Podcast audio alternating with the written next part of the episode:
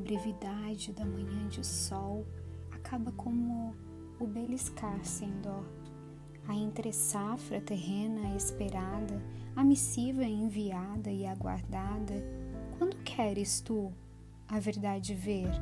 No momento que a colheita não haver, digo-te muito respeitosamente então: corra, ande, nade, só não pare não, quiçá todo nascer fossem flores, que as manhãs sejam todas em brisa, em brio, que o frio não te contenha no barril, que fujas do que oprime teu ser, que marejas teus olhos em prazer, que te sintas livre e leve em teu ser.